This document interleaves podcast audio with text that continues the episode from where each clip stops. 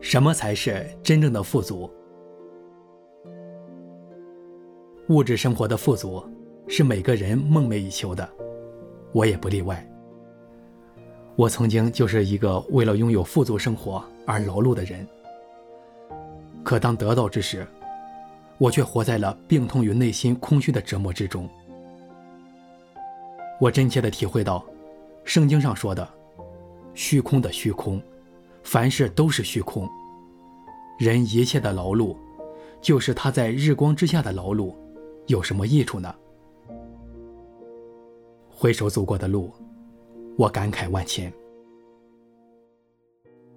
小时候，每当看到事业有成的小叔，开着装满礼品的轿车回来过年，我就羡慕不已，心里也种下了个梦想：我长大一定要像小叔那样有钱有势。过富足的生活。毕业后，我来到了一座海滨城市，看着周围的高楼大厦、穿梭的轿车，我发财的欲望膨胀起来。通过找关系，我成了一家国企的员工，随即就全身心投入到工作中。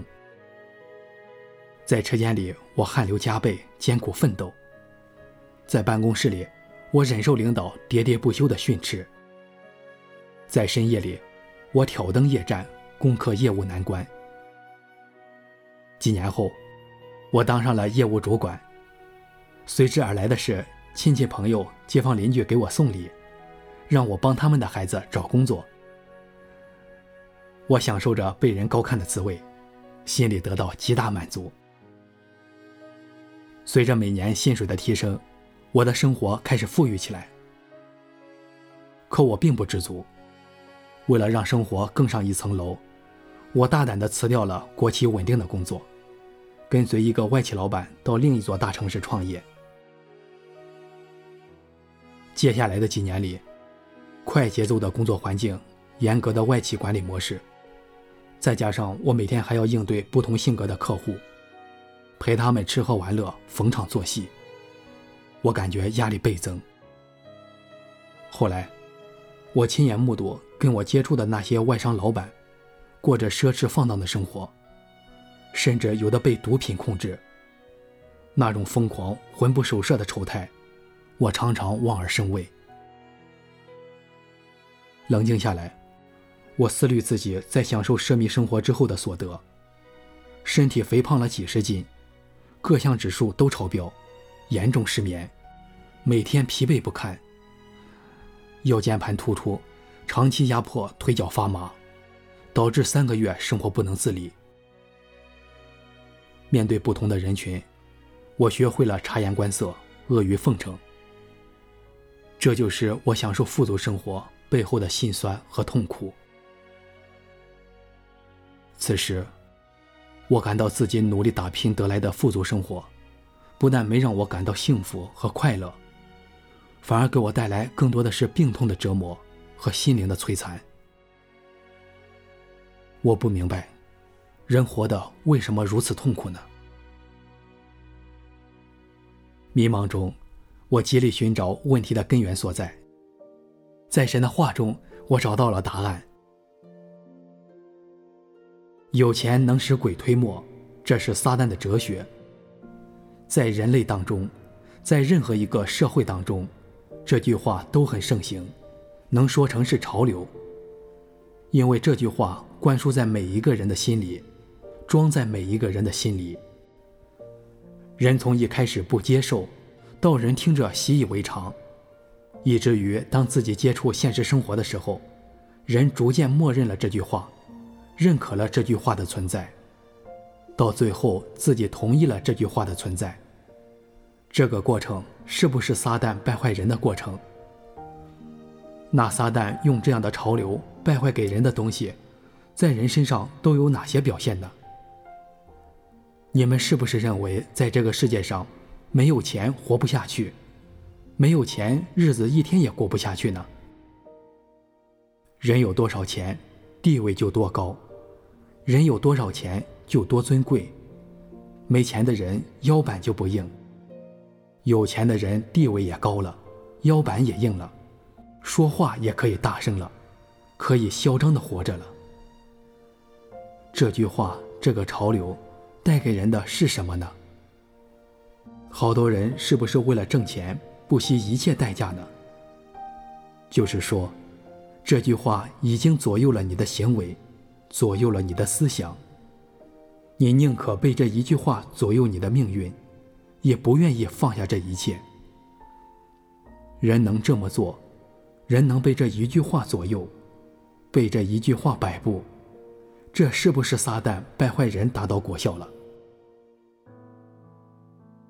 看了神的话，我才明白自己痛苦的根源，是因为一直追求金钱导致的。受有钱能使鬼推磨、金钱至上等撒旦生存法则的苦害。我一直把追求钱财当成了自己的人生追求目标，认为有钱了，就可以享受高品质的生活。就可以挺起腰板做人，赢得别人的高看，活得风风光光的。为了过上有钱人的生活，我没日没夜的工作，绞尽脑汁的钻研业务。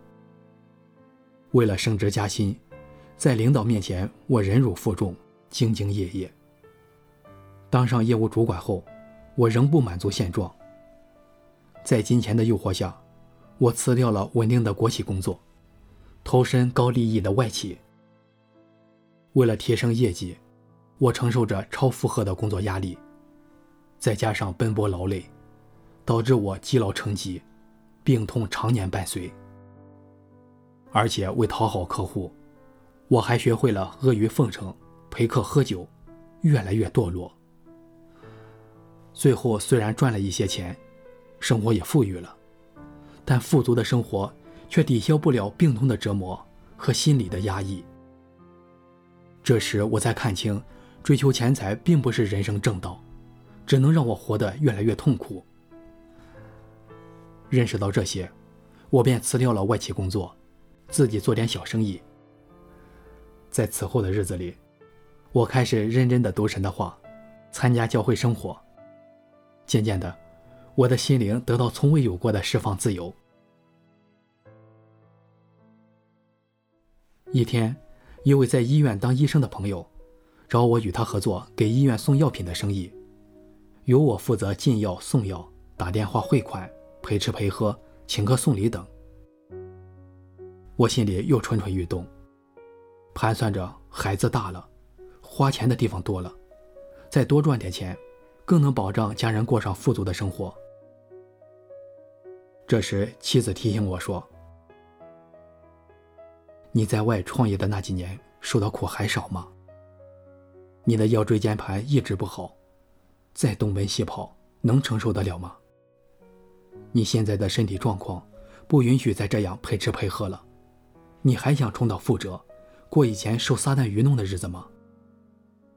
咱好不容易脱离了撒旦的漩涡，不能再陷进去。这是撒旦的诡计，你可要警惕呀！是啊，今天我有幸接受了神的国度福音，在神的话中，我认识了撒旦的邪恶。是神引领我从错误的道路上回转过来，我再不能沿着错误的道路追求了。我看到神的话说：人在物质世界所得的名或利，给了人暂时的满足感，给了人一时的快慰，给了人心灵踏实的假象。